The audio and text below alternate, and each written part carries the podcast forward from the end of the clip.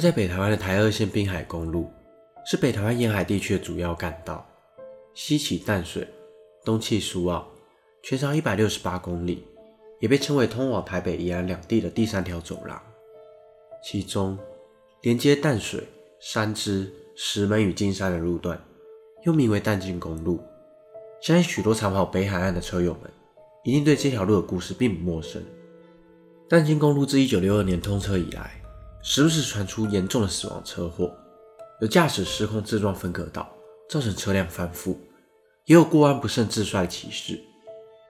几十年下来，有不少人命丧于此。也正因为如此，淡金公路被列入了台湾十大灵异公路的榜单里。大家好，我是希尔，欢迎收看本集的灵异故事。今天这集就让我为大家介绍三个在淡金公路上的鬼故事。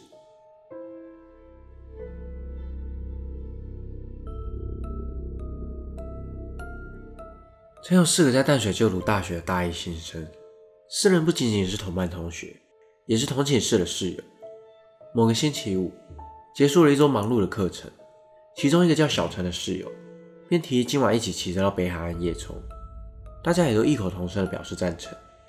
但就在四人准备出门吃晚餐时，天公不作美，开始下起了倾盆大雨，叶冲的计划只能被迫取消。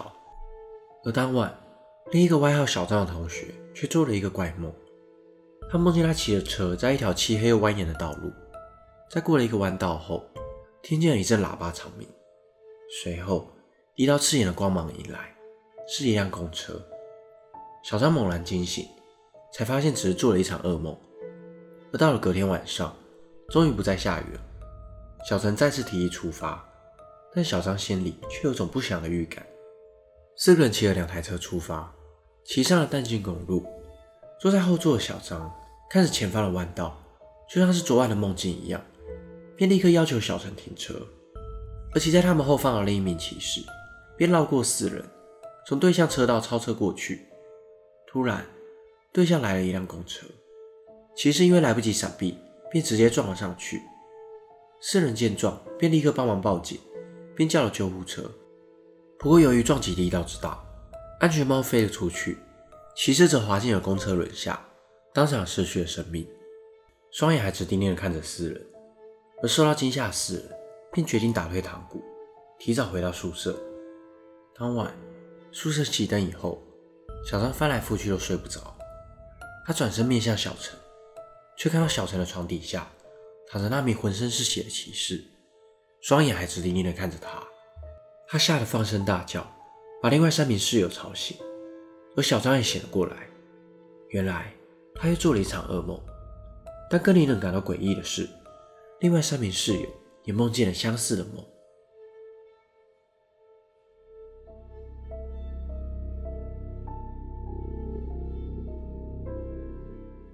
第二则故事发生在十多年前的一个台风天，台风的来袭让各县市不得不宣布停班停课，而意外赚到了一天假，让几名年轻人兴起了出游的念头。阿茂和女友开着刚买不久轿车。后座坐的是一名男性友人及其女友，两男两女，共四人。经过了关渡大桥后，来到了淡水，准备前往北海岸观浪。一路上撞见了台风过境后的惨状，但仍然无法浇熄四人出游的心。车子渐渐驶离市区，一路向北，来到淡金公路。沿途便可看见浪花恣意地拍打在岸边，很是壮观。大家在车上有说有笑的聊天。聊着聊着，阿茂开到了三芝浅水湾的自然公园。此时已经接近黄昏，阿茂催促着大家赶紧下车，以免错过了夕阳的美景。但也许是台风的关系，明明是夏天，外头的温度却非常的低，加上一阵阵海风迎面吹来，两名女生立刻又跑回车上取暖。但开了这么远，阿茂并不想要就此打道回府，于是他和另外一名友人。走进了公园，看见了入口处的围栏旁边坐了一对情侣。阿茂心想，原来也有人像他们一样疯狂。阿茂和友人走下沙滩，这时的天色已十分昏暗。忽然间，一个风铃声传来。阿茂朝风铃声的方向望去，他清楚的看见，在不远处有两个身影正朝观海平台走去，但却又很快的消失。不过阿猫并没有觉得不对劲，只是觉得这两人脚程真快。加上台风天，此时的天色比平时还要昏暗，而公园里的路灯也还没有开启，观海平台上可以说是一片漆黑。随后，两人也跟着走到观海平台上，但走到了尽头，阿猫却浑身起了鸡皮疙瘩，因为他刚刚才看见两个身影走向观海平台，但到了尽头却没看到半个人影。这个从岸边延伸至海面上的平台，没有别的路，再往前就是海。阿猫和友人还一度以为那两人落海，四处探头张望着，但两人越想越觉得诡异。随后又听见那不知从哪传来的风铃声，两人拔腿就跑，冲回到了公园路口，看见那一对情侣依旧坐在围栏边。阿猫和友人上前向两人攀谈，在此之前是否有其他人来到了沙滩？两人表示，除了阿猫他们，并没有看到其他人。阿猫和友人。只是点头示意，并走回了车上，一心只想赶紧驱车离开这里。回程的夜路上开始下起了雨，雨刷吱吱作响，两名女生在后座睡着了，而阿猫和友人则沉默不语，因为他们意识到，在观海平台上那两个人影并不是人。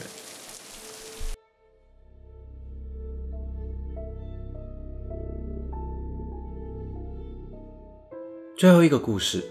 同样发生在十多年前，那个还没有智慧型手机的年代，PDA 成了当时最流行的科技产品。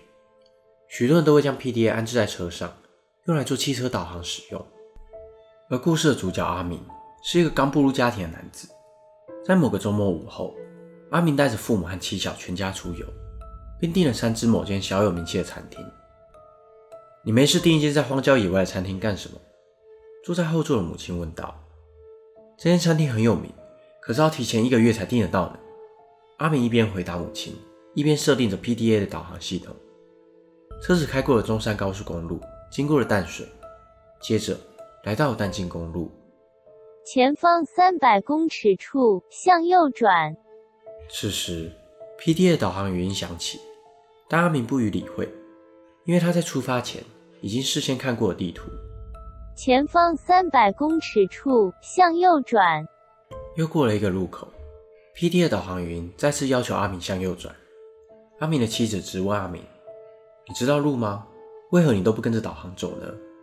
阿米回答：“相信我，跟着大马路走就不会错的。”又开了一段时间，此时已经是下午五点，眼看距离和餐厅定位的时间仅剩下半个钟头，阿米终于放弃了自己的固执。好吧。就跟着导航走吧。阿米在下一个路口转弯，开进一条九弯十八拐的山路。这时才五点多，但外面的天空却几乎全黑，而这条路上连一个路灯也没有。阿明看了看 PDA 的萤幕，距离目的地只剩下几公里的路程，于是就决定硬着头皮继续往前开。向右转。导航再次指示着，妻子有点害怕的抱怨道：“这里哪有路啊？”阿明则放慢了油门，看到一条仅能容纳一台车身宽的小径，小径的两旁是比人还要高的芒草。阿明开了进去，但开到一半时，听到了“嘣”的一声。阿明说：“哎呀，不知道压到了什么。”别管了，快走！妻子催促着阿明。阿明继续开着，但路却越来越偏僻，完全看不出来会有餐厅开在这里。你已到达目的地，结束语音服务。车上所有人都沉默不语，因为他们停在一个两旁都是芒草的荒郊野外，而收音机因为收讯不良，不停地发出沙沙沙的噪音，就像是妻子忐忑不安的心情一样。掉头吧，别再往前了。母亲告诉阿明，由于道路十分狭窄，并不容易回转。父亲正打算下车帮阿明指挥，不要下车。妻子激动地阻止了父亲，于是阿明来来回回好几次，才将车子掉头。好不容易回转以后，阿明走回原路时，特意放慢了速度，想看看刚刚到底是压到了什么。远光灯一开，看到路中央是一个破碎的棺材，阿明立刻转了方向盘，闪了过去。而车灯照到了路旁，这时他才发现，原来在芒草里头是一大片的乱葬岗。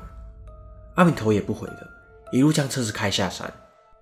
由于早已经过了餐厅的预约时间，阿明一家便随意在山下的某间餐厅用餐。下车时，阿明牵着妻子：“你的手怎么这么冰啊？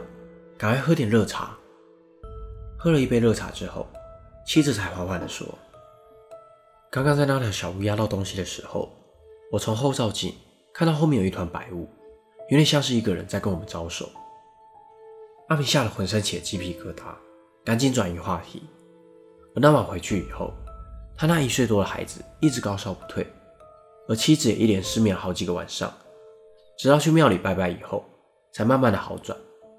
而阿明始终不明白，为何导航会像是中邪一样，将他带到那满是坟墓的偏僻小路。本期的内容就到这里，如果想看更多都市传说系列的影片，欢迎订阅我的 YouTube 频道。如果你有一些故事想要分享，也欢迎点选资讯栏连接投稿。我是希尔，我们下次见。